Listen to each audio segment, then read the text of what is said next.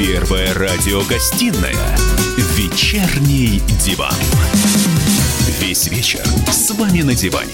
Трехкратный обладатель премии «Медиа-менеджер», публицист Сергей Мардан и политолог, телеведущая Надана Фридрихсон. Всем здравствуйте. В эфире радио «Комсомольская правда». Я Сергей Мордан, со мной в студии Надана Фредериксон. У нас сегодня в первом часе Андрей Афанасьев, журналист, член Совета общества «Двуглавый орел». Немного Добрый вечер. Добрый. Топ-3 новостей. Греф объявил о переходе Ольги Голодец, напоминаю, бывший вице-премьер, в Сбербанк на должность, э, насколько помню, тоже вице-президента, члена правления. Я, честно говоря, безмерно рад, что Ольге, не знаю как по отчеству, будет чем оплачивать содержание своего дома на Рублевке. А ставки ВТБ по ипотеке снизились до 7,2% годовых. Это не реклама банка ВТБ, это просто индикатор того, что вы все бесчисленные сотни тысяч э, добрых русских людей, кого угораздило взять ипотеку на 20 лет, может быть, имеете шанс платить меньше. И на Первом канале вышло таки шоу «Собчак», которого нашла три года. Для этого ей пришлось даже поучаствовать в президентских выборах. Ну дешевая, ну дешевая пропаганда пошла. Ну фу. Дора- да, Ну, дора- фу а дорогая пропаганда это как? Я не знаю, что А такое дорогая пропаганда, просто сказать, вышло док-ток-шоу, или как оно там правильно называется, и Неважно. о удивление. Ведущая Ксения Анатольевна Да, Собчак. Я Вы думаю, помните просто ее как Надана кандидата хочет на пост ее, президента? хочет ее С подсидеть. потрясающе свежей... подлежать. С Сначала на потрясающе 24-й. свежей темой о насилии в семье сестер Хачатурян. То есть э, зря они папу зарезали или они жертвы. Ну ладно, включайте. «Вечерний диван». Чтобы э, не сбавлять общедоступного народного накала, мы решили не обсуждать сегодня ни Белоруссию, ни Сирию, ни, ни Украина будет. Это можете Кто бы настраиваться. сомневался. А пришлось вспомнить про Алену Водонаеву. В очередной раз. Любимая тема Нет, Сергея Мардана. Я-то давно забыл бы уже на самом деле, ну, как бы человек словил хайп, и слава богу, но, видимо, ситуацией воспользовался целый ряд людей в погонах и решили, что можно получить очередную прибавку, не знаю, к жалованию, к пенсии. А, в общем, Алене Водонаевой грозит уголовное дело за ее тот самый пост про демографию и аборты. Да, в этих постах нашли признаки возбуждения ненависти по отношению к социальным группам малоимущих, Да. запятая, бедных и нищих. Точка, конец цитаты. Но молодая женщина не сбавляет оборотов и сказала, уже сразу сказала, что заявление и свои слова она брать не будет. Да, теперь большой вопрос, кто подал это заявление? Андрей, не ты ли это был? Нет. Почему? Нет. А ты бы подал? Нет. А вот зачем это все нужно? Ну, какой-то блогер что-то написал. Вот зачем вот это сейчас все всем нам? Я думаю, в первую очередь э, этот вопрос нужно задать Алене Водонаевой, ее пиарщикам или людям, которые ей подсказали так, э, что называется, хайпануть.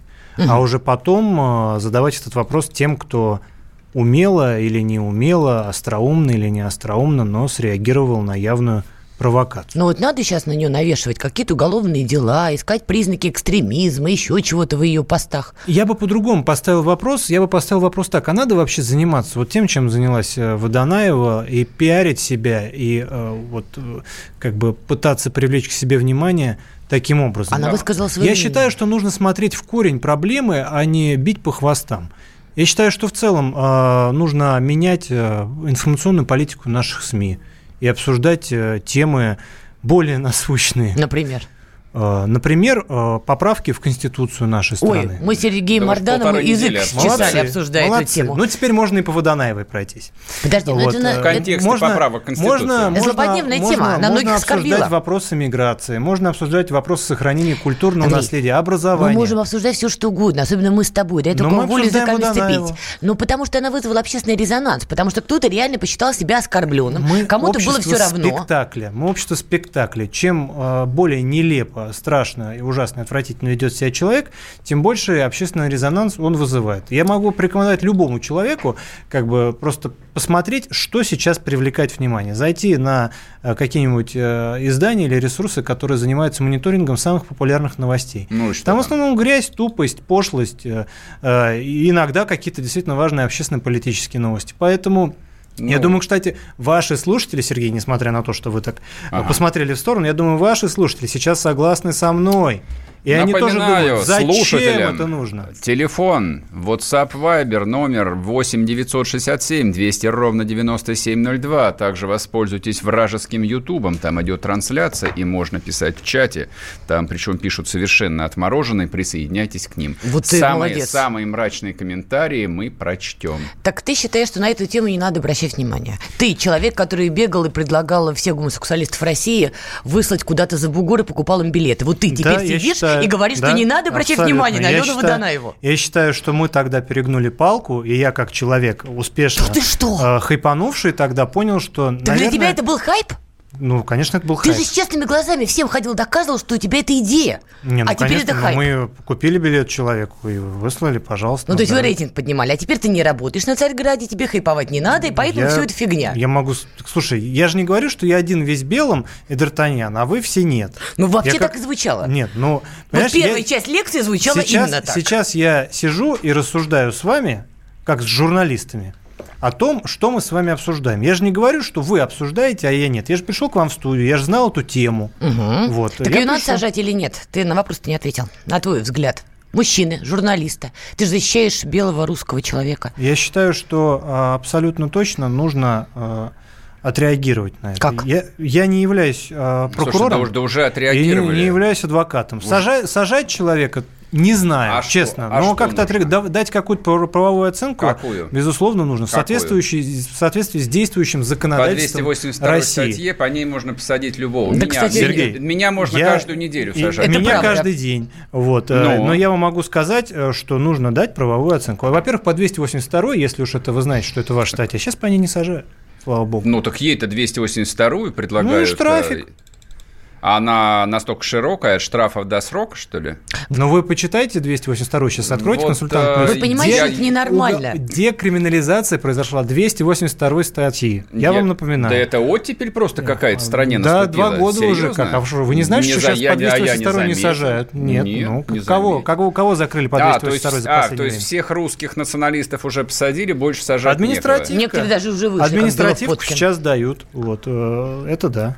То есть вы правда считаете, что за пост в, инс- в Инстаграме, я подчеркну, в Инстаграме, то есть не в политизированном Фейсбуке, где безумцы сидят и строчат там комментарии целыми, а в Инстаграме. То есть нужно реально человека штрафовать. Я считаю, что То есть нужно как- как- дать как- правовую оценку. Я вам еще раз говорю. Я не считаю, что нужно штрафовать или не штрафовать. Я считаю, что должны компетентные органы, которые есть в нашей стране, дать правовую оценку, если кто-то этого хочет. Так, а вот Я теперь- заявление на Водонаеву не писал Вот, и не собираюсь. Вот, а вот теперь пошла Довлатовщина. Кто же написал заявление? Так. Пока мы с вами тут разговаривали, наши коллеги-журналисты выяснили заявление в полицию на Водонаева. Написал слесарь а, механосборочных работ Евгений Панкратов из славного Йошкар-Аллы. И он объяснил свой поступок тем, что его оскорбило высказывание телеведущей, э, телеведущей о получающем мат-капитале быдле.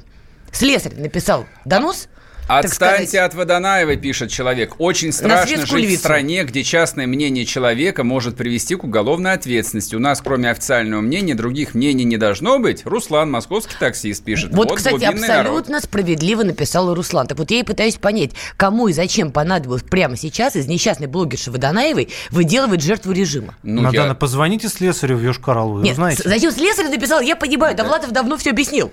Зачем Ну, а система что, вы на это считаете его отреагировала? идиотом? Нет, я считаю, что писать доносы на блогеров в далекой Москве – дело странное, вот честно.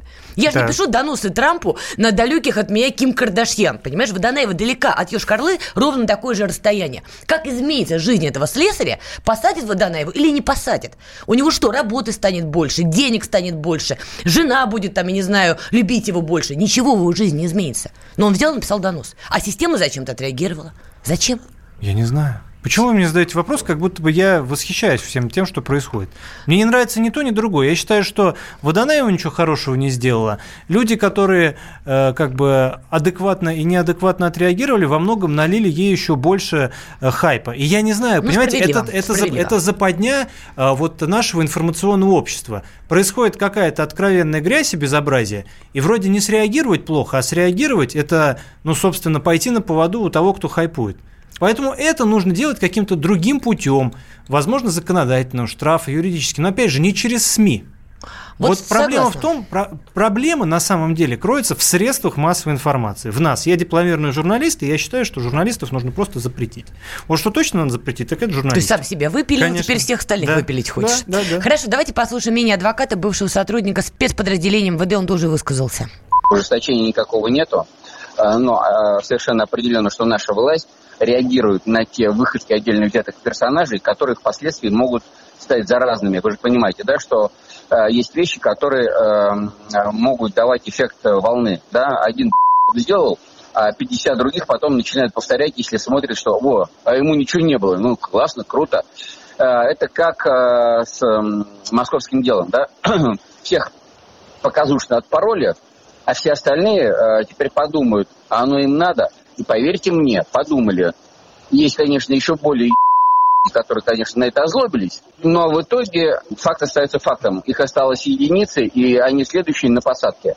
Поэтому ужесточения нет, а мера воздействия и э, оперативного реагирования исполнительной и судебной власти э, работает, по-моему, отлично. Так же, как и с Водонаевой с этим сейчас пытаются поступить. Люди, которые, мягко говоря, переоценивают свою роль в этой эволюционной цепочке жизни. И пытаются показать на хайпе, нездоровом хайпе, унижая людей, обижая людей, оскорбляя людей, и оскорбляя в том числе и нашу власть, Вот это лексикон. Сразу видно, настоящий адвокат. Уходим на перерыв.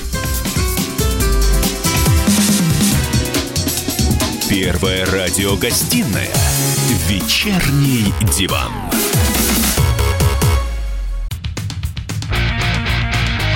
Я придумал такой сюжетный ход. Давайте я скажу некую чудовищную вещь. Это будет неудивительно. Скопление мигрантов – это не прогрессивная тема, не техническая, а стереотипная. Среди впечатлений моей юности через запятую идут трипы кислотные, наркотические, и благодать в церкви на праздник Троицы. Мы не знаем, есть ли у Мишустина под его пиджаком погоны, потому что если человек в конце 80-х торговал компьютерами, я думаю, к нему подошел какой-нибудь тогдашний товарищ майор, подполковник Путин, и сказал, А вот тут вот уже Программа «Кашин-Голованов. Отдельная тема». По будням в 9 вечера по Москве.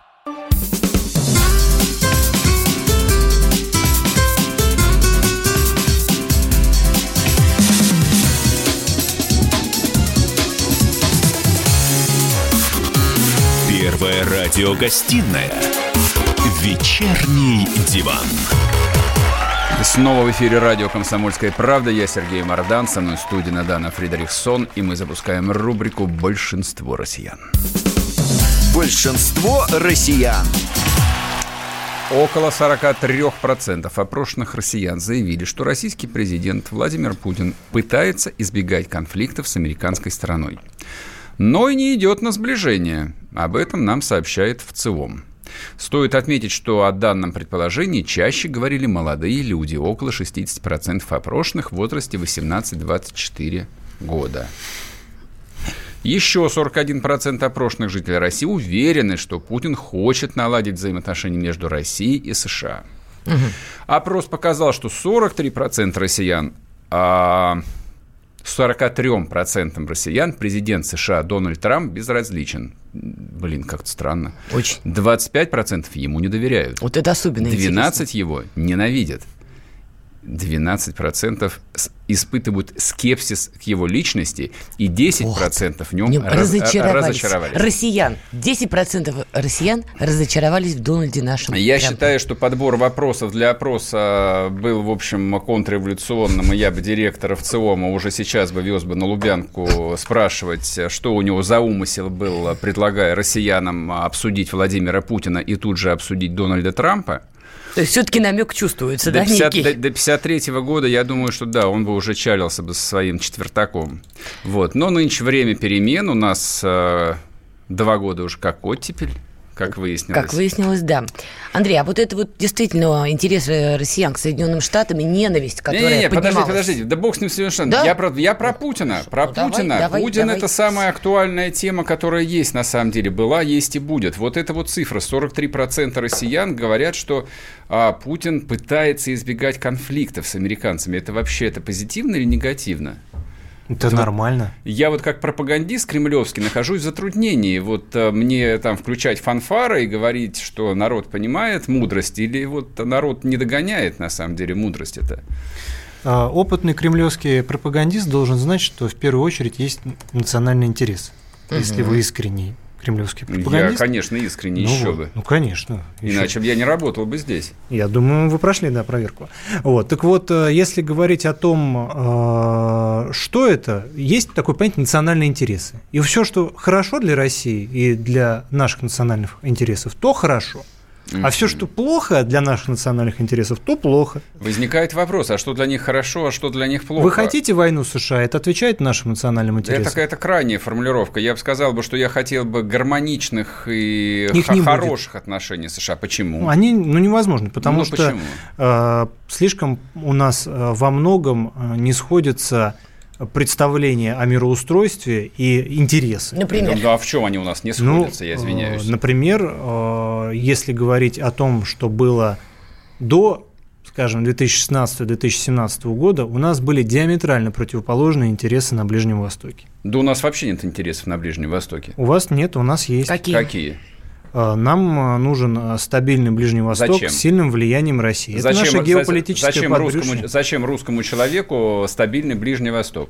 Чтобы этот Ближний Восток меньше влиял на Среднюю Азию, из которой к русским людям едут таксисты, зараженные Да, вон- идеей ваххабизма. Да не пускать сюда таксистов. Давайте, Вон я железный, за. железный занавес. Да я за, Сергей. Так это же дешев- Давайте собирать подписи за Это введение же деш- визового режима это- со Средней это же, Азии. это же дешевле, чем две базы в Евразийский союз вы только что Нет. аннулировали. Да, Молодцы. да, да, Вот, да, да, да. Ну, мы же про национальные вот, интересы и про видение. Конечно, да. Вот у вас ру- рубрика называется «Большинство россиян». Хотите, я вам подкину одну идею? Давайте. Большинство россиян русские.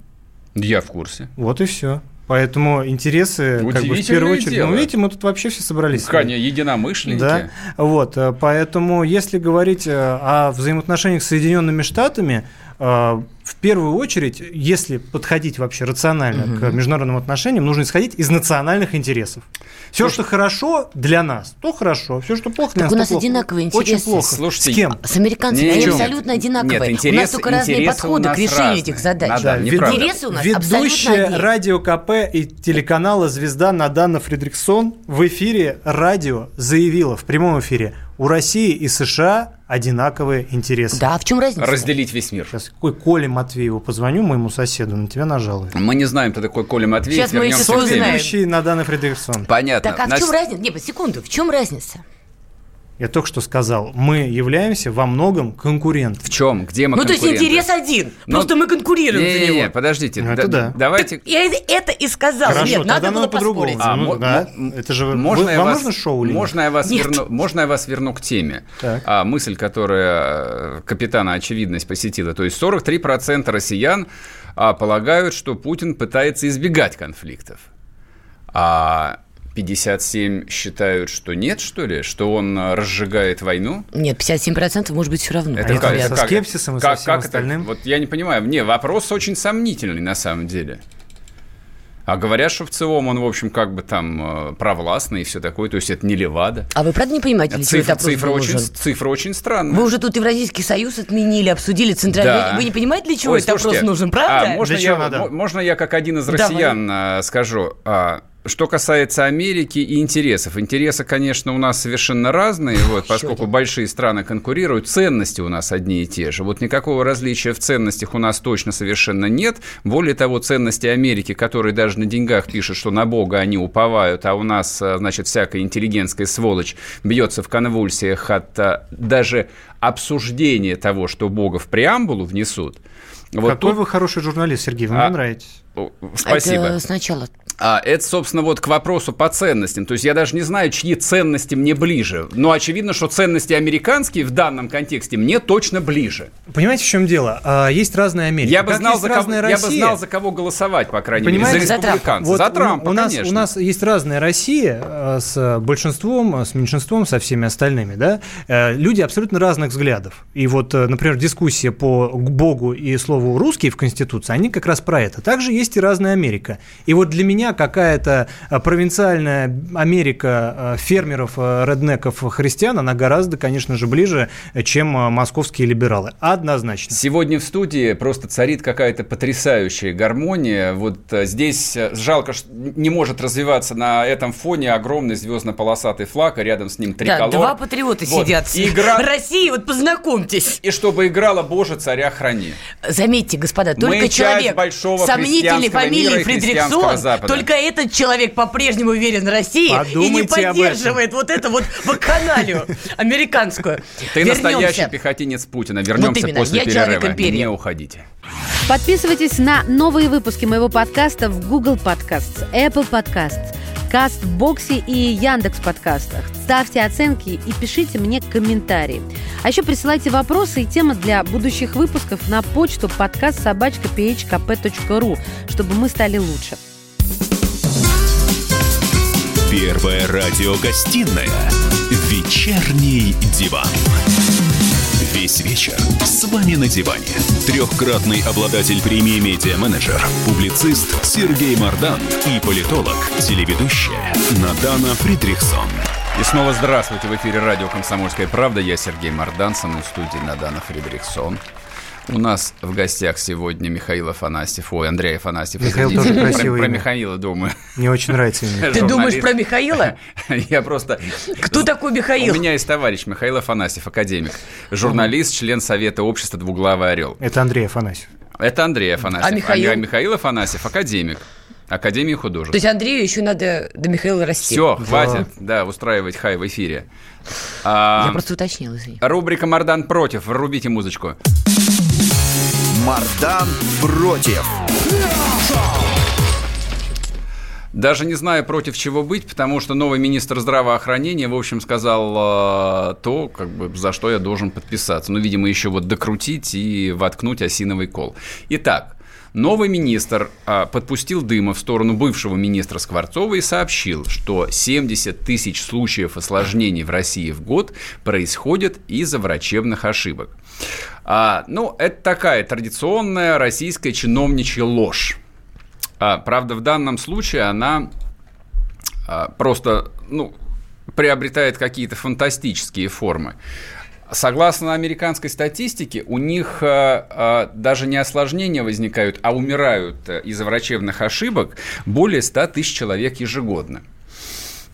Они эту статистику ведут аккуратно по одной простой причине, что у них медицина страховая, и, в общем, каждый подобный случай является страховым случаем, и клинику выворачивают наизнанку и заставляют ее платить, платить, платить и платить. У нас страховой медицины, ну, в цивилизованном виде не существует, поэтому а, добиться правды в клинике, если у вас в брюшной полости забыли зажим или пару тампонов, шансов нет практически никаких. Вам объяснят, что это вы сами виноваты. Ну, или, не доп- нагнетай, или а, если анестезию, допустим, вам а, перекачали или не докачали, вы проснулись во время операции. В общем, таких случаев сплошь и рядом. Говоря об осложнениях, это либо, либо истории, когда а, ну, инциденты были совсем вопиющие, а, либо, я предполагаю, была рано поднята тревога пациентами, и, в общем, были привлечены какие-то силы, ну, либо я не знаю что. То есть, просто если экстраполировать статистику американскую на российскую, то, по идее, вот этих вот случаев осложнений должно быть, ну, всяк не меньше миллиона в год. Ну, просто объективно. Там а, часть из них, наверное, имела и летальные последствия, а часть просто, в общем, отражалась на здоровье. А, тут, собственно, развилка из двух вопросов. Почему это происходит? О чем я, собственно, предлагаю порассуждать и предлагаю писать нам WhatsApp Viber 8 967 200 ровно 9702. Почему врачи ошибаются? Это они косорукие, или это система такая бесчеловечная, то есть, ну, если вы вот а, пролистаете основные медиа, в электронном виде бумажных почти не осталось, допустим, за, две- за 2019 год, вы увидите бесконечное количество комментариев, публикаций, рассказов о тяжелой судьбе врачей, о том, что ничтожные зарплаты, ну, это понятно, я согласен. Но главное, что у них 90% времени съедает заполнение бесконечного количества бумаг, вот, о том, что они страшно перегружены, им приходится работать на 2-3 ставки. Ну, в общем, а не люди плохие, а система такая. А я так думаю, что это не система плохая. Врачи опять плохие у тебя. Да? А, я думаю, что ключевая проблема все же, и в одном из наших эфиров об этом врачи говорили, что главная проблема российской медицины о том, что качество подготовки медицинского персонала, включая и врачей, и средний медицинский персонал, из рук вон плохое. И за последние 30 лет это качество только бесконечно ухудшалось, как и все в стране бесконечно ухудшалось. Просто вот тут надо назвать вещи своими именами нами. То, что продолжительность жизни растет, я даже не знаю почему. Только ну, потому, видишь, только потому, маленький что... факт переживай всю твою Нет, я думаю, что маленький факт говорит только о том, что западные фармкомпании научились э, делать более продвинутые таблетки, которые вылечивают э, большинство болезней, от которых раньше умирали в 50-60 да, да, волшебная лет. таблетка. Ее да, выпиваешь, и так. прям все как рукой А вот да. все остальное, все дело. моменты, где приходится соприкасаться именно с медицинским персоналом, да, возникают резонные вопросы. На кого ты наткнешься? Окей, хорошо. Американцы проклятые придумали УЗИ. Первые УЗИ когда появились э, в Российской Федерации? Ну, тогда же, когда кончился Советский Союз, в начале 90-х. Проблема, кто тебя диагностирует, остается такой же. Либо это косорукий человек, который на экране не видит ничего и какую-нибудь кисту называет э, раковой опухолью, или вообще ничего не видит или тебе попадется нормальный врач. Вот это вот лотерея в нашей жизни была, есть, и я боюсь, что в ближайшие годы будет. А для того, чтобы этой проблемы не было, а, нужно не увеличивать число врачей до бесконечности, их и так у нас больше, чем в Швейцарии. А в общем, так посмотри... у нас страна побольше будет, чем Швейцария. А, количество врачей считается на 100 тысяч человек. Угу. Так вот, у нас на 100 тысяч человек врачей больше, чем в Швейцарии. Тем не менее, качество медобслуживания, ну, я бы сказал бы, ну, на одном уровне. Хотя, по идее, должно было Андрей, быть больше. твое мнение? Я считаю, что э, это бесконечная тема, и говорить о медицине или там, о каких-нибудь социальных вещах э, можно э, часами. В целом, как мне кажется, э, главным показателем качества медицины действительно должен быть, должен быть, э, должна быть цифра продолжительности жизни. У нас она после развала советской системы здравоохранения увеличилась.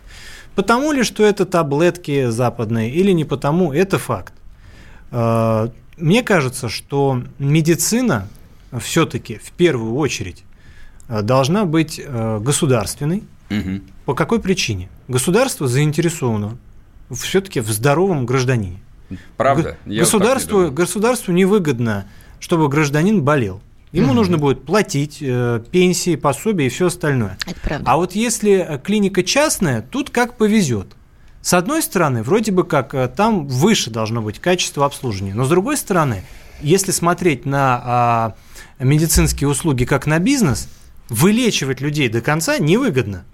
То есть ты теряешь клиента. Подлечивать и отпускать, чтобы он потом вернулся и опять его подлечивать. Или навязывать какие-то процедуры и услуги – за который человек будет нести последние деньги. Это есть такой, Это да. вот другой момент. Я с этим э, сталкивался. Давай, огромное да. количество историй я знаю. У меня нету ответа на вопрос, как надо. Я считаю, что э, пока что мы собрали все ошибки и э, проблемы предыдущей системы и добавили еще ошибки и проблемы новой системы. Новой системы. Давайте да. спросим врача. У нас на связи Елена, Елена Малышева, врач, телеведущая. Елена Васильевна. А простите, пожалуйста, меня подключили к разговору, и я знаю, что это радио «Комсомольская правда», но не знаю, кто ваши визави. Вот кто сейчас говорил. Вот си... Андрей Афанасьев. Андрей Афанасьев говорил, а меня зовут Сергей Мардана, со мной в студии Надана Фридрихсон. Прекрасно. Слушаю вас и готова ответить на ваши вопросы. Елена, скажите, пожалуйста, вот э, как вы думаете, качество медицинского обслуживания в современной России, оно ухудшилось за последние десятилетия или оно вполне себе там подрастает? Как вы думаете? Я думаю, безусловно, подрастает уже только потому, что в России появились технологии, которые были недоступны русским людям из-за железного занавеса. А что касается Первое, рук врача? Ну, послушайте до конца. Первое. Дело в том, что технологии не зависят от рук врача, и в этом их величайшая сила. Первые появились технологии лечения инфарктов и инсультов. Инфаркты сегодня лечатся тем, что человека доставляют в больницу, рентген-операционную и ставят ему стенд. А в 80-е годы мы наблюдали за больным инфарктом, и глобально мы ничем помочь не могли. И выживет человек или нет, зависело от того, какой размер инфаркта. Отделения больных с инсультами вообще назывались валежником, потому что технологий не было никаких. К кроватям прибивали доски, чтобы больные не вываливались. А сегодня инсульты лечат, сегодня появилась тромбоэкстракция, тромболизис и так далее. Сегодня другая ситуация именно благодаря технологиям. Мгм. Появились технологии лечения рака. У нас смертность от детских раков была, от лейкозов, была до 90%. А когда упал железный занавес, оказалось, что это не происки империализма, а отсутствие современных технологий лечения. А сейчас у нас выживаемость 95% при детских лейкозах. И протокол, который в России создан на основе немецкого, теперь использует протокол лечения детских лейкозов, теперь использует вся Европа. Поэтому, безусловно, в связи с тем, что нет границ, мы и знания имеем такие же, как любой зарубежный врач. И, к счастью, к нам пришли технологии. Это не было заслугой государства, это не было заслугой каких-то конкретных людей. Это было естественное развитие нашей страны в связи с тем, что мы стали частью мира. Поэтому, безусловно, медицина улучшилась существенно. Елена Васильевна, а Первое. что делать с а, Второе, извините, врачебными ошибками? Я застала конец разговора с вашим визави, где он говорил, что у нас выросла продолжительность жизни, связано ли это с таблетками или нет. Ответ на этот вопрос известен науке. Продолжительность жизни с таблетками и уровнем развития медицины не связана вообще.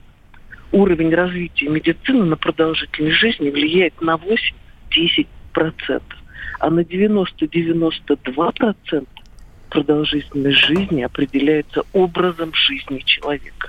У нас изменился образ жизни людей. Сегодня многие люди не курят. Сегодня некрасиво, не престижно быть полным и так далее, и так далее, и так далее. Елена Васильевна, спасибо. Мы просто уйдем сейчас на перерыв. А, в эфире была Елена Малышева, врач-телеведущий. Не уходите. Политика, Владимир Путин приехал в Японию на саммит больших экономика, покупательная способность тех денег, которые вы... аналитика, Что происходит правильно, а что происходит неправильно. технологии, В последнее время все чаще говорят о мошенничестве с электронными подписями. музыка. Всем привет! Вы слушаете «Мир музыки». Радио «Комсомольская правда». Слушает вся страна.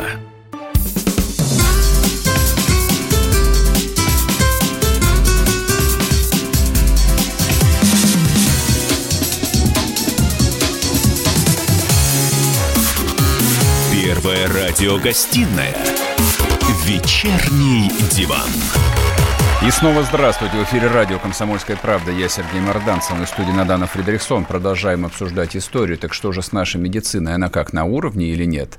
А врач и телеведущая Елена Малышева говорит, нет, все супер, и продолжительность жизни выросла главным образом. Потому, ну, собственно, как бы тут никакого, Изменение образа никакого, жизни, никакого да. противоречия с а, высказанной мной мыслью нет. О том, Есть. что шагнули вперед медицинские технологии, поэтому, да, Она мно- многие, главное. многие смертельные Фармацевты ни при чем. И волшебные Я- таблетки я таблетку- ни при чем. Таблетка – это, собственно, как было общее понятие. Естественно, я имел в виду медицинские технологии. Но образ жизни-то изменился. Образ и взгляд жизни на то, изменился. что такое хорошо, что такое плохо. Потребление алкоголя по сравнению с Советским Союзом.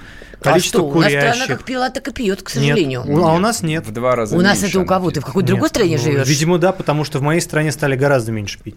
Ты статистику твоей? смотрел? Конечно, да, я знаю. Ты посмотри статистику. открой Сколько у нас совершается преступлений на уровне алкоголизма бытовых? Потребление алкоголя Я- уменьилось в два с половиной раза. это я не скажу, но то, что вот сократилось много. значительно, значит, сократилось Вот потребление много. алкоголя, это я тебе точно говорю. И это факт.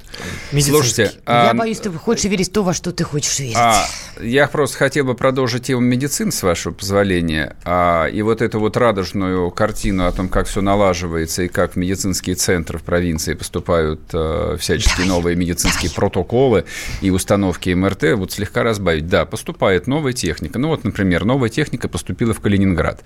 Пришла как-то девушка к гинекологу на прием, удобно села в кресло, подняла глаза и видит в углу видеокамеру.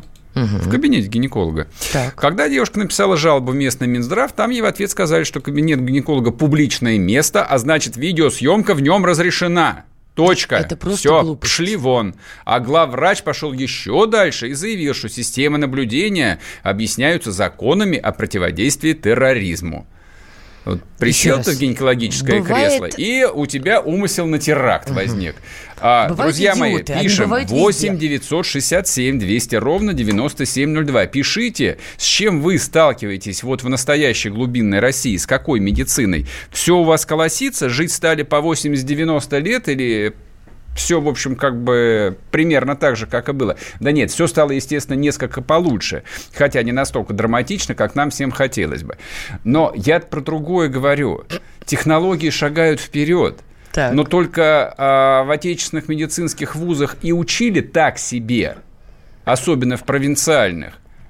А что, сейчас по какой-то причине должны начать учить э, по-другому, должны учить лучше? Там что, появились э, прекрасные преподаватели на Да. больших зарплатах? Ты можешь там, поехать стажироваться. материальной базой. Куда? Ты можешь поехать Куда? стажироваться в Америку, в Израиль, в Европу. Вперед.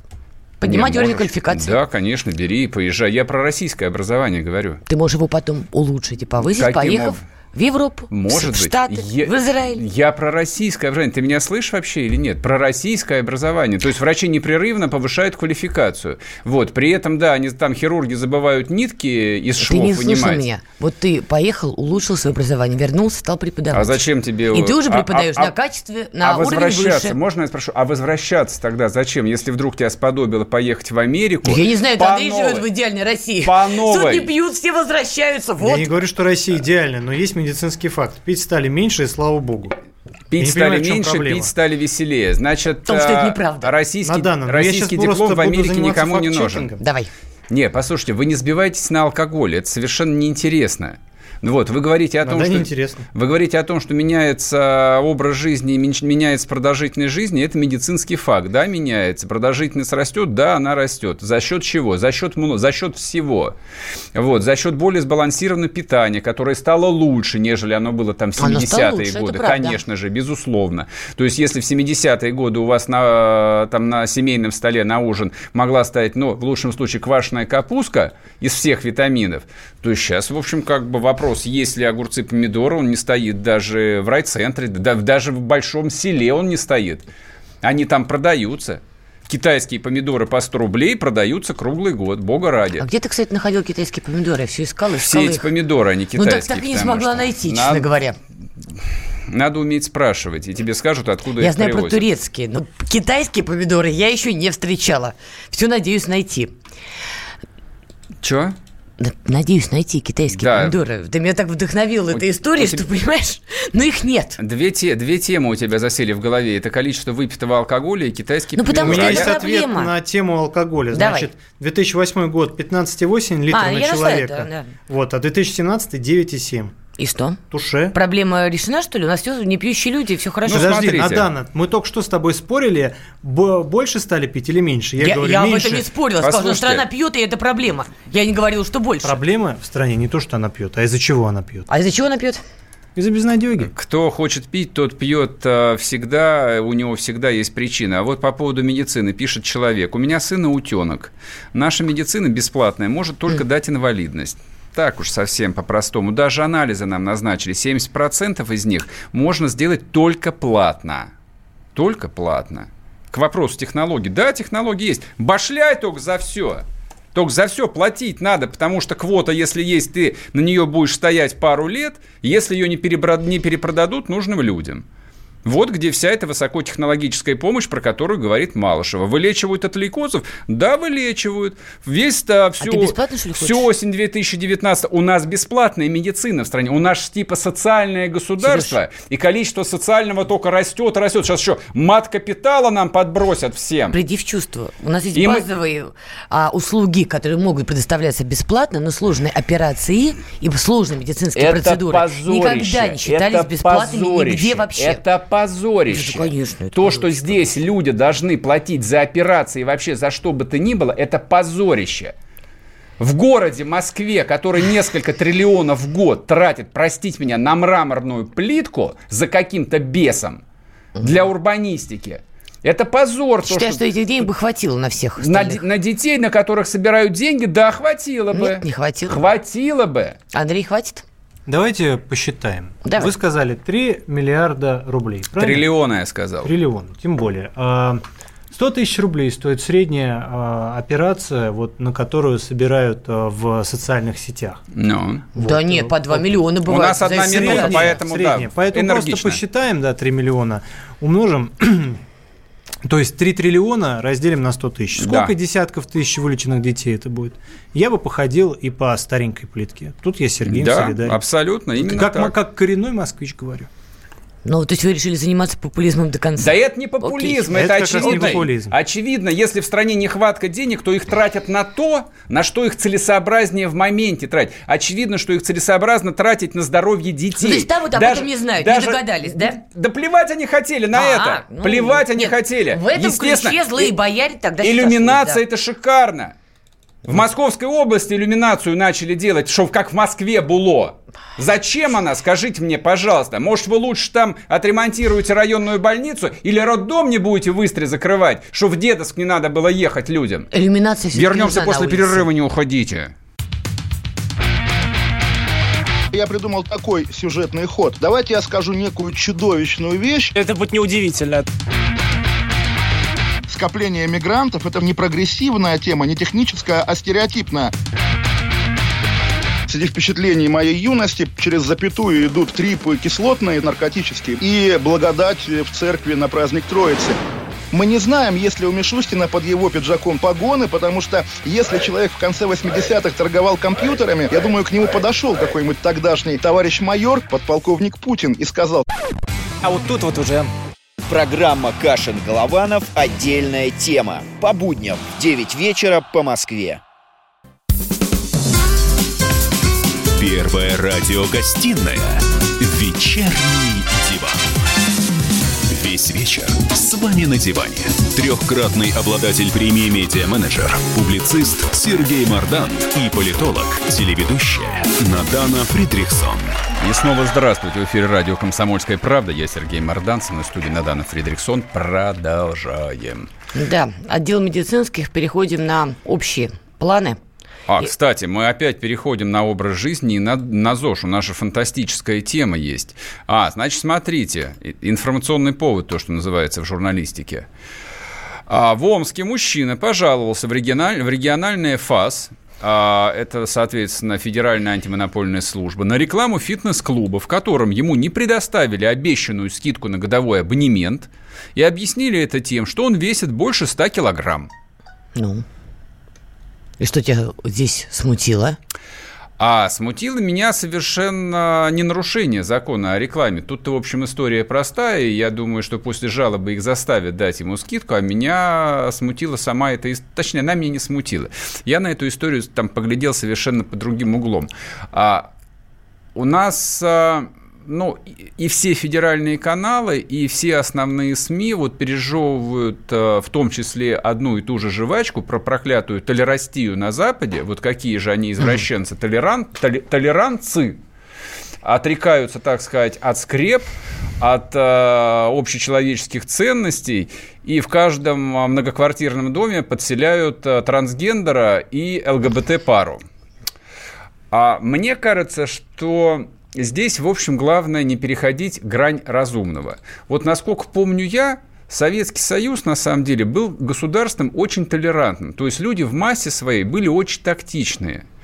То есть никто а, в лицо... Нет, в школе был, была, конечно же, и травля, вот, и жирных обзывали жирными, и очкариков обзывали очкариками. Вот но, именно. Но, во- во-первых, в школах не было такой жестокости, как сейчас. Ну, я не об этом хотел бы говорить, на самом деле. Ну, вот, но все, что, все, все остальное, что касается жизни взрослых людей, ну, как-то народ а, держал себя в руках. Что ты имеешь в виду? Не толстел или что? Нет, народ толстел.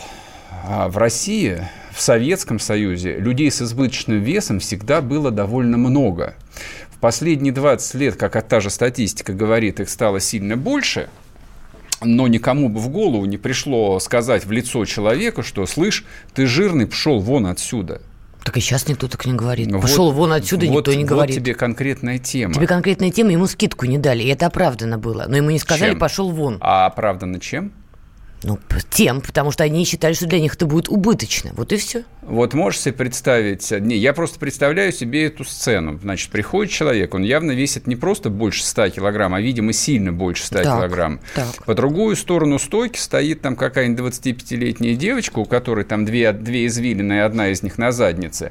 Вот. И без всякой тени смущения говорит, «А, вы, у вас стоящий избыточный вес, мы вам скидку не дадим. То есть даже у ней как бы в мозгу не отражается мысль, что она человека может этим оскорбить. Может быть, оскорбить даже сильно. Этой привычки нету, то есть привычки задумываться над тем, что ты можешь человека оскорбить, вот она из современного общества ушла, на мой взгляд. Это вопрос не этого. Это вопрос репутации, конкуренции на рынке. Какой репутации? Это Прямой. воп- Если бы это- там рядом стояло 20 других фитнес-центров, это которые вопро- бы так себя не это повели. вопрос личных ценностей. Я вообще не о конкуренции. Это не имеет никакого отношения Прямое. к конкуренции. Прямое. Друзья мои, а, WhatsApp Viber 8 967 200 ровно 9702. А у нас, кстати, идет опрос а, на телеграм-канале «Радио Комсомольская правда». А там а, предлагаются следующие версии а, российской толерантности. Мы кто? Пещерные люди. У нас терпимость уровня средневековья. Нет, все нормально, не стыдно показать европейцам. Очень толерантно, иногда даже неловко. Заодно напоминаю, телеграм-канал Мардан. Подписывайтесь. Так вот, если бы рядом с этим фитнес-клубом стоял бы еще 30 других, руководитель этого фитнес-клуба лично бы придушил каждую девочку, мальчика, женщину, любого, кто стоял на ресепшене за подобные фразы. Потому что он прекрасно понимал, что в этот самый момент человек разворачивается, проходит на соседнюю улицу, заходит в другой фитнес-клуб, где его с руками, ногами забирают и, соответственно, продают ему абонементы со скидками, без скидок, там неважно как. Поскольку, судя по всему, там с этим, ну, проблемы есть, и фитнес-клуб не на каждом углу. Можно я спрошу? Этой девочке Наталья, сказали, вот тебе разнарядка. Ты в Омске была когда-нибудь? Минутку. Вот тебе разнарядка. Если придет человек там с завышенным весом, ты ему не продавай. Она не из головы это взяла. А она откуда? проговорила ему ровно то, что ей говорили ее боссы. Вот она это и повторила. А дальше получилось то, что получилось. Это вопрос репутации и отсутствия конкуренции. Ты в Омске была? Нет, в Омске я не была. Знаешь, сколько там фитнес-клубов? Сколько? Открой э, Яндекс, посмотри. Там несколько крупных... Ты едешь в фитнес-клуб, который на другом конце города.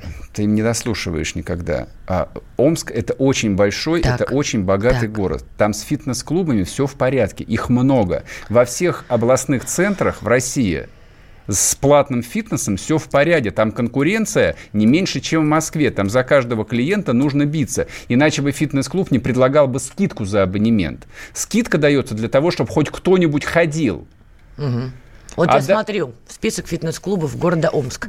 Их не три, но их действительно больше. Но я тебе еще раз говорю, ты будешь ездить в фитнес-клуб, который находится далеко от твоего дома? Нет? Ты Давай. будешь искать фитнес-клуб, который ближе Я к не твоей пред- работе я или не к дому? Я не предлагаю тебе спорить по поводу фитнес-клубов, сколько их в Омске. Мы же не, мы же не в Омске живем, к сожалению, или к счастью. Я тебе просто пытаюсь объяснить вопрос конкуренции. Ты говоришь, что нет, дело не в этом. А я тебе говорю, что это вопрос именно отсутствия воспитания, это вопрос очень низкой толерантности в обществе, это вопрос исключительно низкой толерантности именно у молодежи.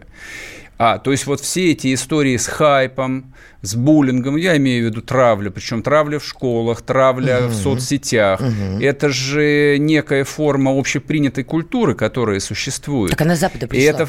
Да какая разница, на которую ты уповаешь и говоришь, что они толерантные Слушай, люди. а так как- же оттуда пришло все. это не имеет значения, откуда она пришла. Я говорю о том, что она есть. Ну, она есть. С этим никто не Вот. спорит. И, и, собственно, как бы я-то могу сравнить с тем, что было даже в проклятые 90-е, даже в проклятые 90-е. То есть, когда действительно там десятки миллионов людей жили там в глубочайшей бедности, и когда жизнь действительно была тяжелая.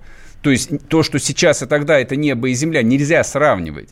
Но, в принципе, а, скажем, отношение людей друг к другу, я не идеализирую, оно было совершенно другое. То есть понятие, что можно, что нельзя, что уместно, что неуместно, вообще несопоставимо. Хорошо, и к чему ты ведешь? Ты из-за чего? Что случилось со всеми нами? По твоей версии, с нами что-то случилось. Что?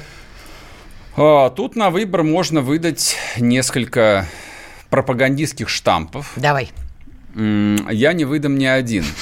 То есть ты предложила сходу о том, что это к нам пришло с Запада.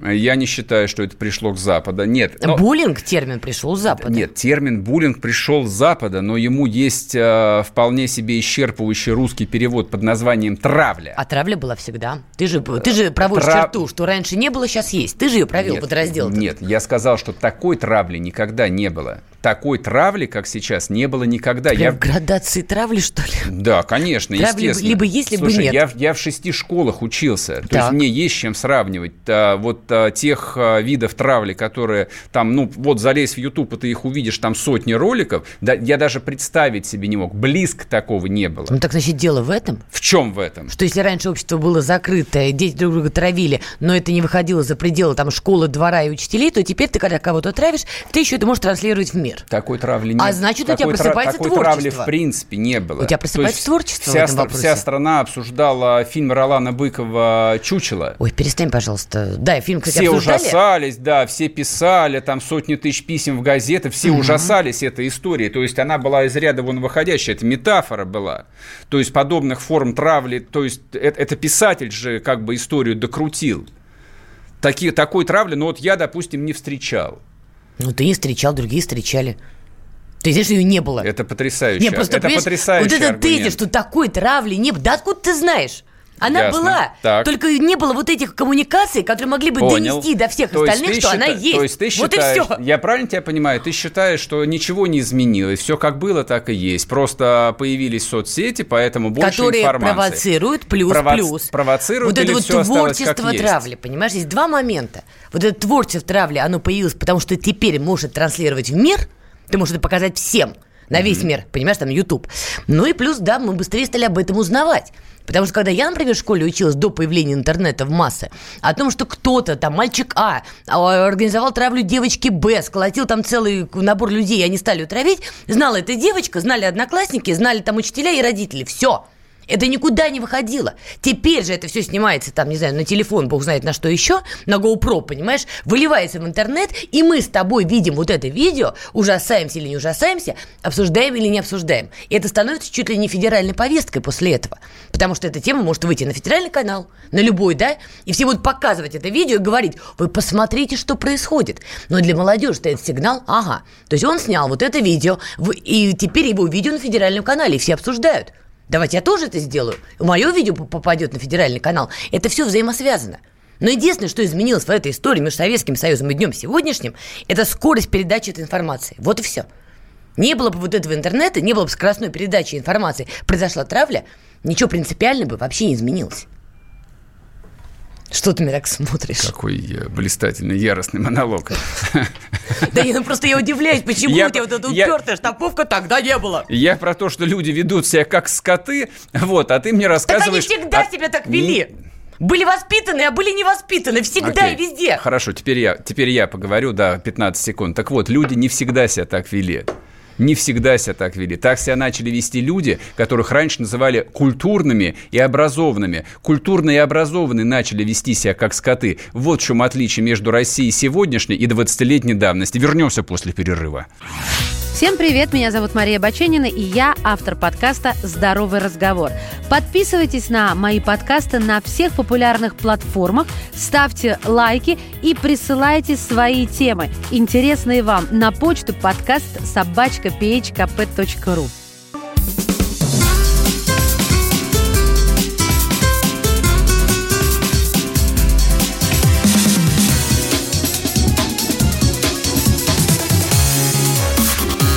Первая радиогостинная «Вечерний диван».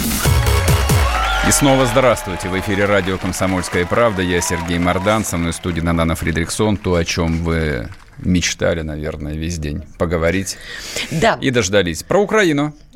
Причем не просто про Украину. Тут, в общем-то, действительно витает в воздухе глобальный вопрос. Почему Москва не ставит Киев на место с учетом той русофобской антироссийской политики, которую сегодня проводят нынешние украинские элиты? У нас в эфире украинский политолог Михаил Погребинский. Михаил Борисович.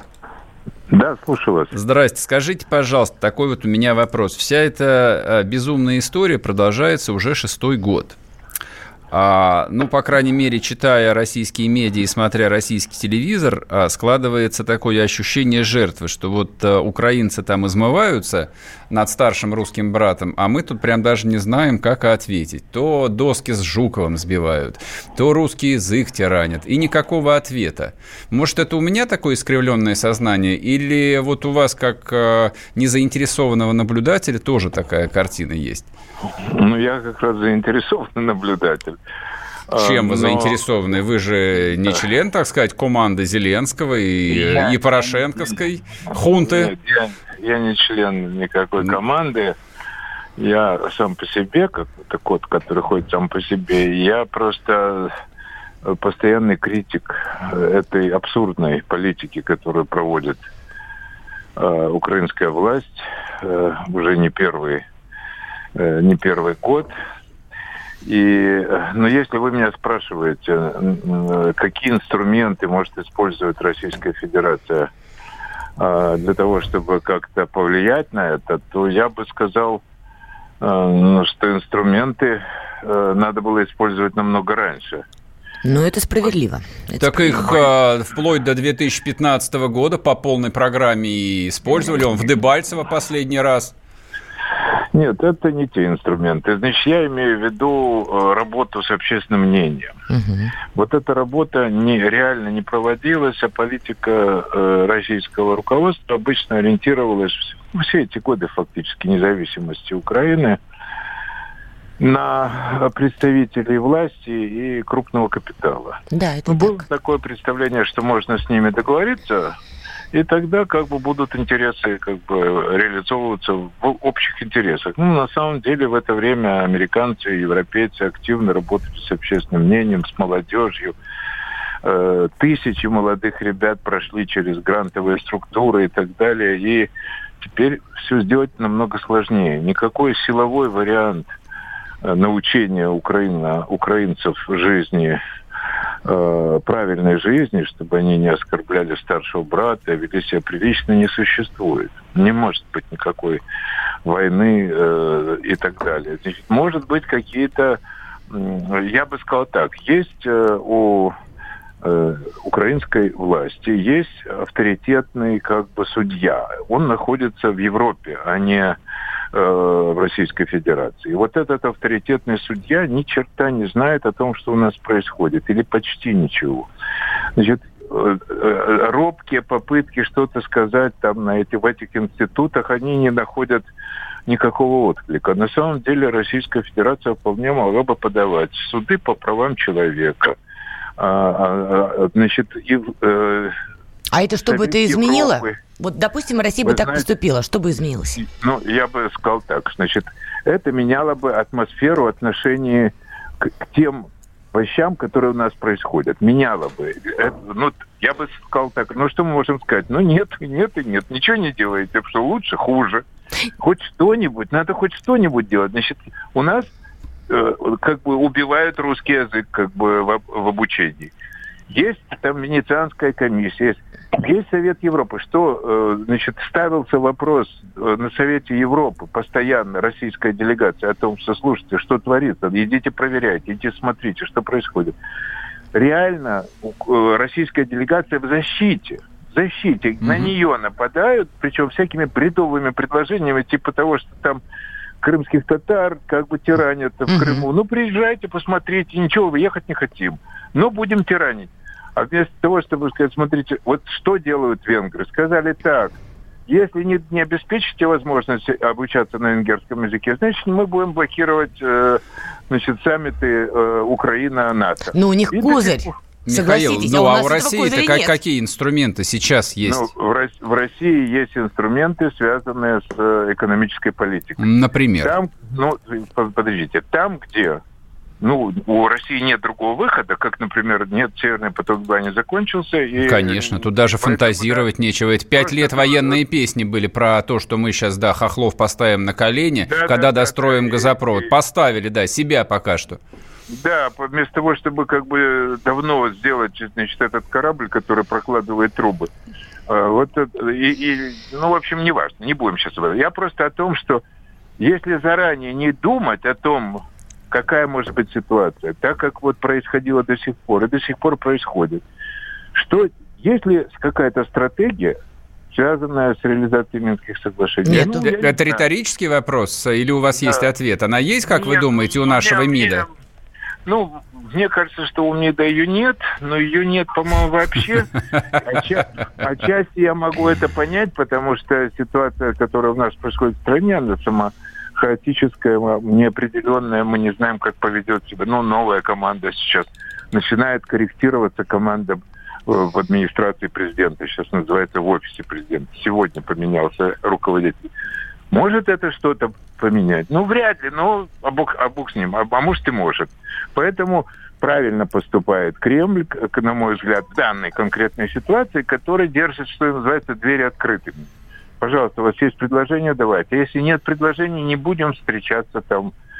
А Украина заинтересована в встрече. Ну вот, например, то, что Россия пошла на встречу в Париже, не получив никаких гарантий того, что будет выполняться, вот это один из примеров того, что, в общем, не получается, если так действовать. Ну, за это, в общем, э, товарищ Сурков и поплатился, насколько я понимаю. По-моему, его за это и сняли с этого направления, потому что встреча была провалена банально. Значит, вы знаете, э, Насколько я понял Пескова, вот он сегодня только в комментариях говорил, что пока что еще его не уволили. Он ну. пока еще за ней работает. Такой... Михаил Борисович, у меня такой вопрос. А может быть, Россия как-то тоже, прости господи, Майдан на Украине, только свой сделать? Сменить эту власть таким же методом нет, силовым? Нет. Ну, надо было 20 лет назад думать, что да. готовить, готовить да. молодежь к этому. Ну, может, сейчас э, можем? Этого... Нет, это уже все, опоздали. Нет, нет этой молодежи, которая придет и скажет массово, хотим э, любить и дружить с Россией. Нет ее просто. Ее надо было создавать. Ну, то есть ну, ситуация я... патовая. Ты все. Ясно. Михаил, спасибо большое. Мы сейчас да, уже уходим на перерыв. Благодарю Давай, вас. Уходите. Спасибо. А, Слушайте, ну, все риторические вопросы, ответов на которые нет. Почему нет стратегии? Потому что нет стратегии. Занимается ли чем-то МИД? Нет, МИД ничем не занимается. Есть ли какая-то осмысленная политика? Нет никакой осмысленной политики. При этом товарооборот 8 миллиардов долларов в год. Вернемся после перерыва. Мы делаем радио для тех, кто хочет быть в курсе всех событий и ценит свое время. Специально для тебя мы создали новый сайт – радиокп.ру. Радиокп.ру Ру. Подкасты, видеотрансляции студии, текстовые версии лучших программ. Слушай, смотри, читай. Политика, экономика, бизнес, технологии, наука. Все новости, все темы, все точки зрения на новом сайте радиокп.ру. Первая радиогостинная «Вечерний диван». Весь вечер с вами на диване. Трехкратный обладатель премии «Медиа-менеджер», публицист Сергей Мардан и политолог, телеведущая Надана Фридрихсон. И снова здравствуйте. В эфире радио «Комсомольская правда». Я Сергей Мордан, со мной студии Надана Фридриксон. Пишите WhatsApp Viber 8 967 200 ровно 9702. Идет трансляция в Ютубе, там тоже чат. Можно писать все, что хотите. Так, а, вот пишет нам человек. Живу среди граждан Украины 8 лет. У украинцев теперь есть отговорка. Виновата влада, в скобках власть. Угу. Но кто избирал эту владу, пояснить не могут. Очень двуличные люди. Это смешно, дорогой Андрей из Винницы. А у нас, в общем, примерно то же самое. А, да-да-да-да-да-да-да. Ну, тут продолжают люди писать про медицину, все прогнозируемо. В общем, как бы накидали здесь полную пилотку комментариев относительно прекрасной российской медицины, что да, в Кирове людям предлагают приходить на прием даже со своими шприцами, и вообще все за деньги, все за деньги, все за деньги. Так, а про Украину я хотел сказать вот чего. А, мне категорически не нравится общая тональность российских СМИ, которые э, либеральная общественность называет пропагандистскими, вообще всех больших российских СМИ, э, все сюжеты про Украину, они создают э, из России какой-то образ жертвы. Это, это совершенно удивительно. То есть как можно из России в течение пяти лет э, вот лепить жертву, я хоть убей не понимаю. Это интенционно. Посмотрите, какой творится ужас. Вот они, вот они, что там творят. Ну, хорошо, вы либо что-нибудь сделаете в таком случае, либо зачем вы это показываете? Ну, это, это зачем? То есть я зачем должен знать, что на Украине принимают проклятущий закон а, там, о приватизации украинской земли? Оно мне... Не то, что мне это не нужно. Но Мо- тебе это касается напрямую. Ми- Ну, меня может, это и касается. Не, ну любого россиянина касается. Да, конечно, потому что мы свой закон приняли еще четверть века назад, а они, тормоза, только сейчас его принимают. Ха-ха-ха-ха-ха! Мы давно в Европе. У нас давно латифундисты по миллиону гектар владеют, а они он, там хлещутся в раде, друг друга бьют по рожам. Вот, до сих пор не могут принять этот закон. Подожди, тебе же с тех же телеканалов объясняли, что если на Украине пройдет закон о И земле, то западные компании типа Прекрасно. Монсанты, э, которые производят ГМО-продукцию, зайдут на украинский Так. рынок, а у нас товарообмен, и Ага. вот эта вот зараженная ГМО-продукция, Так. овощи, там, я не знаю, картошка условная, да, она попадет к тебе на стол. Я То понимаю. Тебе же проводят Я как бы согласен. объяснение. Не, у меня тоже сердце болит за Мираторг, который, не случись войны, купил бы миллион гектаров на Украине сам для себя. Вот у меня за И Ми- это тоже. У меня вот я когда думаю о Мираторге и то, что его вышвырнули вот а, от перспективы приватизации украинского чернозема, у меня просто вот аж под лопаткой колет. И всех остальных. То есть я, Россия, россиянам запретили я покупать естественно, на Украине землю. могу сказать, слава богу, слава богу, чтобы они лопнули тут от русской своей земли, чтобы еще им дали купить ра- украинскую. А там пусть купят, да, американцы и Монсанто, пусть купят. Ну так мы же Они будем разберутся. продукцию. Ну Вообще не об этом речь. как? А, мы сегодня обсуждаем тему, а, состоящую из двух пунктов. Пункт первый. У России отсутствует, а, в принципе, стратегия а, выхода из конфликта с Украиной. Ее нет. Ну, вот я так думаю. То есть я даже про МИД сейчас не буду какашки бросать. МИД действует абсолютно реактивно и только успевает давать какие-то очередные бессмысленные комментарии. Он не виноватый, Рафик не виноватый. а кто Рафик не виноватый. Как бы что, там МИД озвучивает политику, которая идет из другого места. Согласна. Вот, но кто что хочет от этой там проклятущей Украины, я понять не могу. То есть они вроде бы как лютый враг. У них там была хунта, причем хунта добровольно отказалась от власти, и на место хунты пришел а, странный человек. Ну ладно, хорошо, его вроде легитимизировали. Но дальше-то что? То есть при наличии хунты мы продолжаем все пять лет торговать. Причем в полный рост. Ну, не так, конечно, как было. То есть, к сожалению, ни украинского сыра, ни рошеновских конфет, ни киевского торта с фабрики имени Карла Маркса в Москве нету. Ну, а в России вообще нету. Так кто виноват? Но все объясни. остальное, русская нефть, туда идет. Дизельное топливо цистернами туда гонят и заправляют им, да, как Это бы танки ВСУ. и всё. Ну, с газом тут ничего не попишешь, а что с ним делать? Как же он не пойдет-то?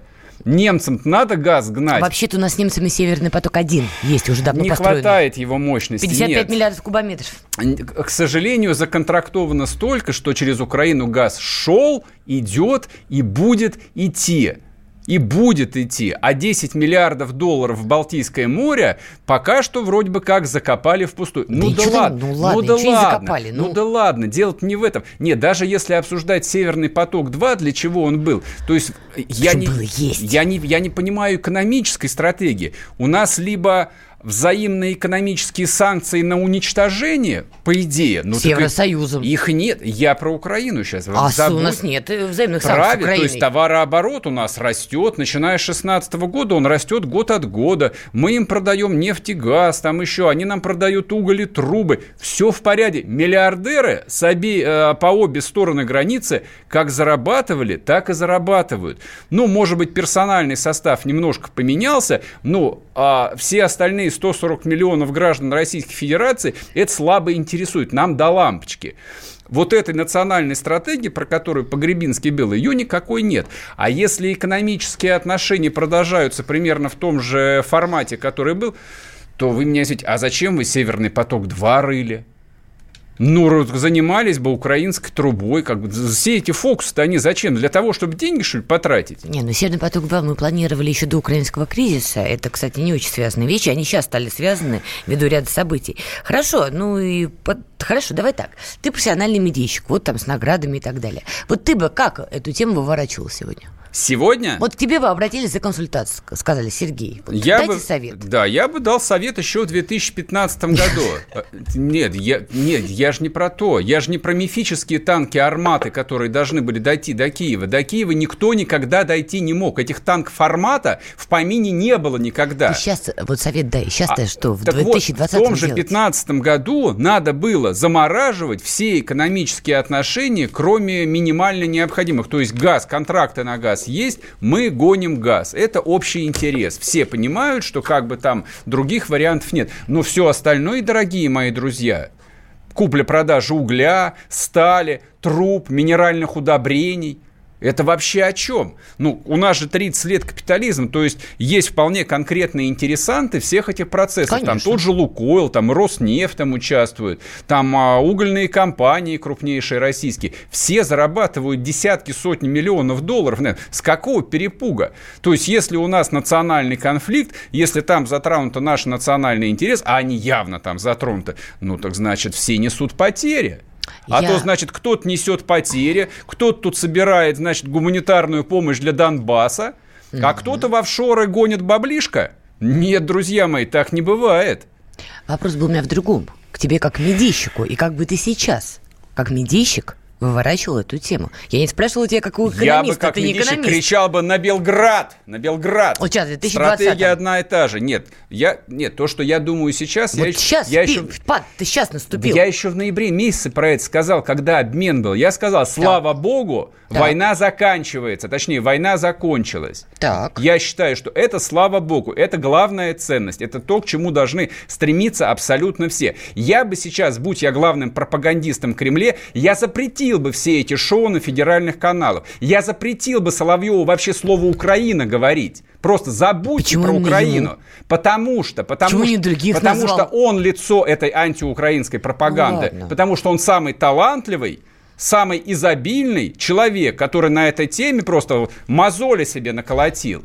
Все, хватит, забудьте про Украину. Пора переходить к водным процедурам. Вот что я предложил бы. Ну и как медийщик, как ты себе это видишь? Как бы ты Очень просто, Ну да. вот как? Поднимаешь трубку а, белого телефона без номеров и говоришь, алло, Я тебя спрашиваю не как Украину, чекиста, Украину на бан а как поставили. медийщика. Все, как говорим. ты это практически видишь? Собчак поставьте на все каналы, пусть про сестер Хачатурян круглые сутки рассказывает. Понимаешь, вот как это должно работает. быть. Да работает все Не именно работает. так. А вопрос, что делать с Украиной, он по-прежнему остался.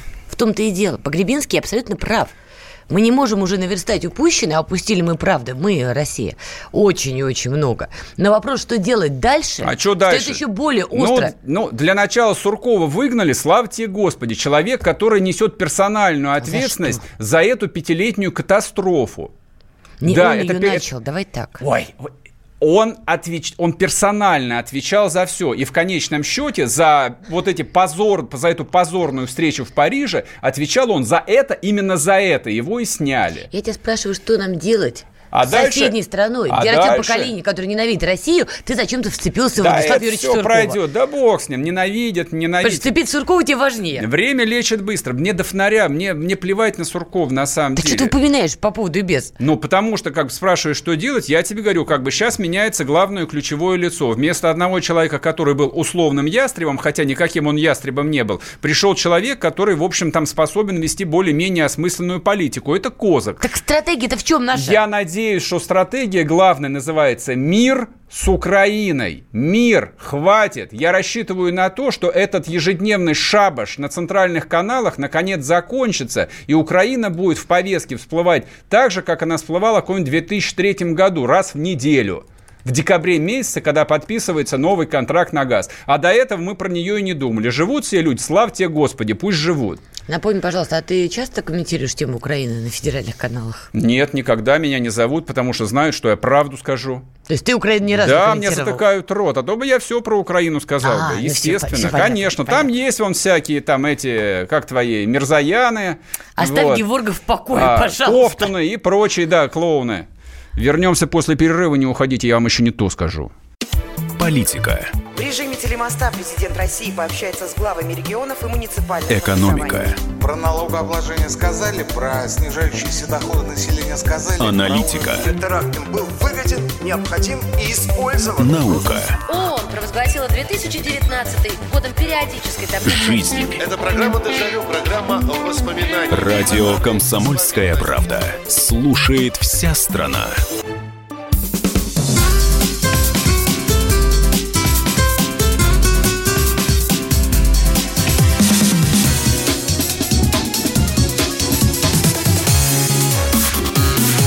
Первая радиогостинная «Вечерний диван». И снова здравствуйте. В эфире радио «Комсомольская правда». Я Сергей Мардан. Со мной в студии Надана Фридрихсон. Теперь у меня есть редкая возможность поговорить о том, что меня по-настоящему взволновало сегодня. Популяция пингвинов в Антарктике сократилась вдвое за последние 50 лет. Ну, это чудовищно, на самом деле. А, значит, а, Greenpeace сообщает, что за последние 50 лет колония птиц уменьшилась более чем на 75%. Я не понял, более чем на, бо- вдвое или более чем на 75%? На 75% значит осталось четверть пингвинов, то есть остальные померли. А, значит, а, ну, Greenpeace традиционно говорит, что это связано с глобальным потеплением, тают льды, пингвинам негде есть, у них там, значит, нету селедки там или какая там морская рыба, ледяная, наверное, рыба там должна водиться. Ученые, ученые пришли к выводу, что каждый изученный на острове Мордвинова альтернативное название «Остров Элефант» колония пингвинов значительно сократилась по сравнению с подсчетами, сделанными в 1971 году. Одна из колоний, значит, в одной из колоний популяция пингвинов сократилась на 77%. Ну, и дальше вывод. Пингвины, тюлени и киты все зависят от криля. Это такие, значит, Рыбки? микрос- микрос- это, нет, это микроскопические крабики, А, я думал, это рыбки. креветочки, Так. а, соответственно, который зависит от льда. Он только в холодной воде. Соответственно, если лед начинает таять, то количество этого криля драматически уменьшается. И все. Нет ни пингвинов, ни тюленей, ни китов. А, То есть экологическая е- катастрофа Да, то есть если вы наступает. думаете, что все это смешно, нет, это не смешно. А сейчас мы включим вам синхрон на главы Российской Академии Наук. Попозже Что? мы его послушаем. Попозже, ну Попозже хорошо, послушаем, ладно. что сказал а, умный человек, глава. Да, да, даже не будем говорить, кто это сказал. Не А, будем пока говорить. Но суть в том, что вот смотри, Гринпис Ой, слушай, говорит. извини, извини, бог да. Гринпис это Не, одиозный глобальное потепление, оно виновато, а может просто природа. Слушай, ну вот смотри, как бы можно в очередной раз похихикать, да, сказать, что типа нам глобальное потепление до барабана, потому что, как у нас тут э, гость э, в четверг рассказывал, что мы распашем а, тундру, и у нас там будет колоситься пшеница. Вот, не Это дум- кто говорил у нас? Человек из э, этого... Господи, центры природы. Я забыл, его фамилия. Ну, хорошо, Не суть, не суть важно. А, вот, но дело в том, что если изменится климат, то территория Центральной России для начала тоже превратится в пустыню. Потому что, ну вот смотрите, в этом году в Центральной России практически нет снега. Что это означает? Это означает, что в лесу будет засуха. Это означает, что реки обмелеют, потому что русские реки питаются э, там, ну, стаившим снегом. Мало снегу, нету паводка, Мгм. нету воды. Вот, соответственно, рыба подохнет, бобры подохнут, э, ну, животным тоже будет плохо. Вот что означает глоба- глобальное потепление. Так, включаем а, синхрон. А, Александр Сергеев, глава Российской Академии Наук. Возможно, что если мы даже сейчас выключим всю такую вот, э, как называется, антропогенную активность, заводы, фабрики, которые производят соответствующие выбросы в атмосферу, то мы все равно будем наблюдать деградацию мерзло- мерзлоты и потепление. То есть, возможно, что сама наша Земля вошла в самоподдерживающийся режим вот такой вот раскрутки. Это означает, что будет продолжаться, несмотря на подписание или не подписание там э, Киотского Киотского протокола. протокола Парижских соглашений, вот этот вот процесс. Это очень серьезный результат фундаментальных исследований, который говорит, что нужно детально исследовать то, что происходит в разных местах. А вот пишут мне, гражданин Мардан, сколько сообщений за эфир вы просчитали, зачем номер озвучивать? Как эколог давно говорю, что экосистемы уничтожаются. Светлана, ну вот я прочитал ваше сообщение. А я вот добавлю, Антар- антарктических пингвинов вытесняет папуанские. За 40 лет их стало в 6 раз больше. В чем отличие? Они едят все подряд и лучше приспосабливаются к глобальному потеплению. Русских пингвинов из Украины вытесняют пингвины американские, возвращаясь к предыдущей теме. А, значит, борьба с глобальным потеплением, друзья мои, принимает совершенно фантастические формы. Каждый, каждый на самом деле должен и может бороться на своем месте, вот по мере своих сил. Например, Билл Гейтс в недавнем прошлом самый богатый человек в мире. А, а его... сейчас что, его потеснили? Я конечно, просто, извините, конечно, не слежу. Да, нет, самый богатый человек в мире – это Джефф Безос, глава Амазона американского. А, точно. Да, точно, так точно, вот, да. значит, э, Билл Гейтс он уже много лет э, заботится, там, беспокоится о всяких глобальных проблемах, и чтобы бороться с глобальным потеплением, он заказал себе супер-яхту с двумя водородными двигателями. Причем человек настолько любит Ой-ё. природу, что не пожалел бабла. Яхта ему обошла, об- ну, как бы законтрактована, стоимостью, минуточку, 650 миллионов долларов. Звучит. Вот ты пон- понимаешь? Прям звучит. Вот настолько любят природу, мать ее, что кушать, кушать даже не может, что вот не пожалел 650 миллиардов. Хотя, с другой стороны, вот я сначала был шокирован, думаю, ну вот совсем там они уже э, там с ума посходили. Ну что же это такое-то, вот яхта за 650 миллионов долларов. А потом вспомнил, у Билла Гейтса личное состояние 300 миллиардов. На что деньги-то? Ну, на что потратить можно? Ну, на что можно потратить 300 миллиардов долларов? Ну, хоть яхту он себе купит с водородными двигателями. Я сейчас правильно уловила? Ты что, осуждаешь его Я, за да это? упаси меня Бог, осуждать Я человека... ко- сарказм стала Нет, человека, человека, который заботится о природе, я осуждать не могу. Это все равно, что вот ходить по берегу моря и собирать мусор. Каждый просто делает, что может. Кто-то собирает мусор, кто-то строит яхту за 650 миллионов. Нормально. Вот не, все-таки сарказм. Не, все-таки я осуждаешь. Не, я и вот услышала. нашим олигархам, которые имеют по две-три яхты, как какой-нибудь Ибрамович или Усманов, у каждого там по две, а то и по три яхты, они могли по одной яхте на водородном двигателе тоже по, ну, по сиротству своему поставить. Кстати, а вот Леонардо Ди Каприо, я вспомнила, финанс- эм, жертвует огромной суммой денег на спасение лесов. Кстати говоря, а вот, тоже. кстати, я вот, э, я же прислушиваюсь к критике. Вот человек пишет, как вам цена на мойву за 400 рублей? Я не знаю, это дорого или нет. На, судя по всему, я да. не знаю. А сколько должна стоить мойва, напишите, пожалуйста.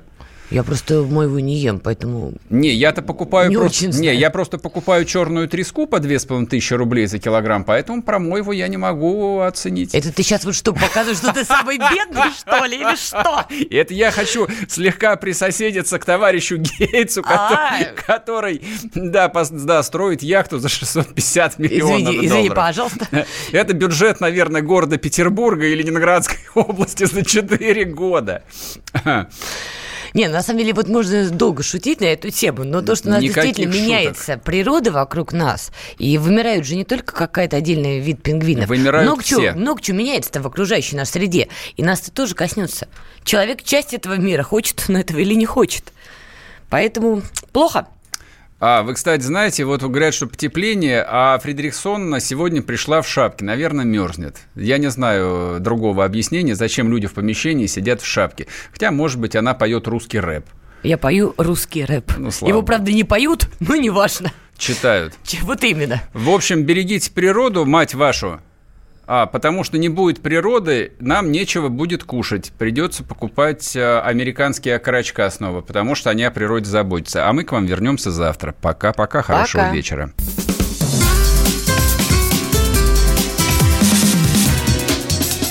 Первая радиогостинная «Вечерний диван». Новое время диктует новые правила. Ты не позволяешь себе подолгу быть привязанным к одному месту. Ты думаешь об удобстве, скорости и доступности информации. Именно поэтому мы сделали совершенно новую версию мобильного приложения «Радио Комсомольская правда». Современный интерфейс и обширный набор полезных функций. Возможность слушать нас в дороге, как на iOS, так и на Android. В режиме онлайн и подкасты. «Комсомольская правда». Всегда рядом. Радио жизни. Радио для тебя.